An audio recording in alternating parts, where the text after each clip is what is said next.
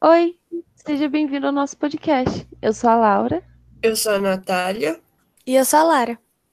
E hoje nós vamos falar sobre as princesas da Disney e a indústria cultural.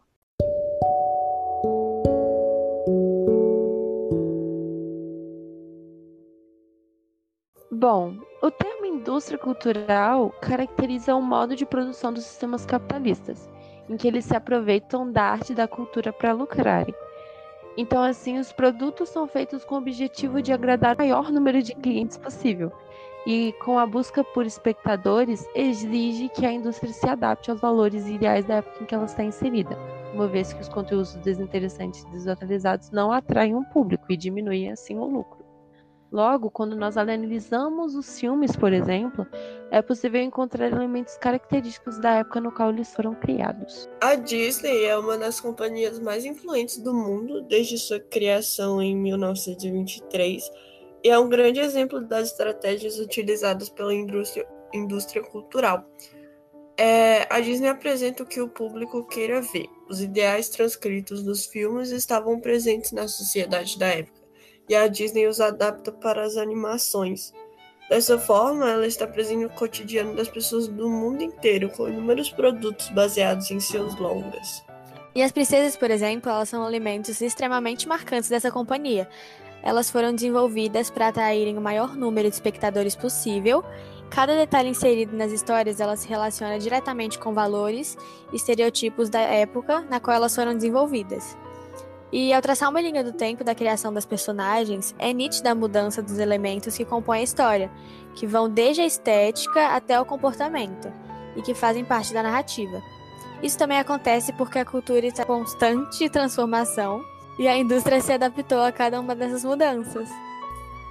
Bom, a primeira mudança é a Era Clássica, que vai de 1937 até 1959 onde a Branca de Neve, a Cinderela e a Aurora simbolizavam uma visão conservadora e moralista das mulheres da época e das suas prioridades, onde elas eram frágeis, submissas e só conseguiram encontrar a felicidade ao lado de um homem, vivendo então felizes para sempre.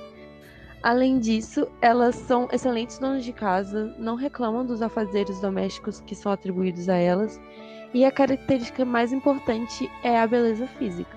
Já na era da Renascença, que vai de 1989 até 1998, a Ariel, a Bela, a Jasmine, Pocahontas, Mulan, Tiana e a Rapunzel são inseridos no contexto de uma sociedade em transformação.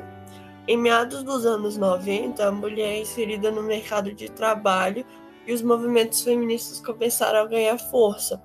E apesar de dessas princesas buscarem por um amor verdadeiro e terminarem comprometidas, os seus objetivos mudaram. Elas passaram a ser autoras de grandes feitos, eram corajosas e questionadoras, responsáveis pelas suas próprias conquistas, e seus focos variavam entre adquirir conhecimento, trabalhar, seguir seus sonhos e até mesmo salvar uma nação inteira.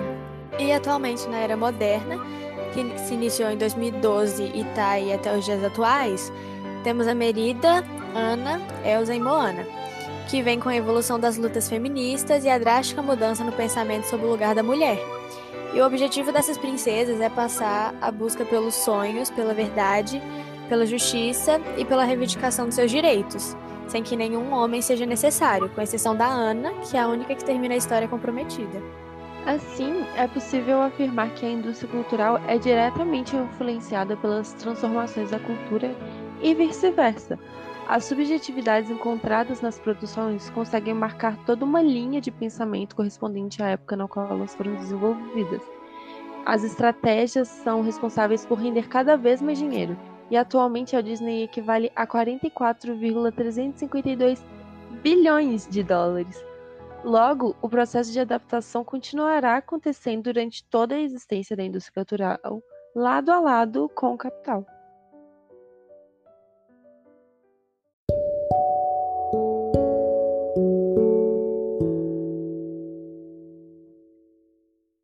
Bom, obrigada por ouvir o nosso podcast. Esperamos que tenham gostado e até a próxima. Tchau! Tchau.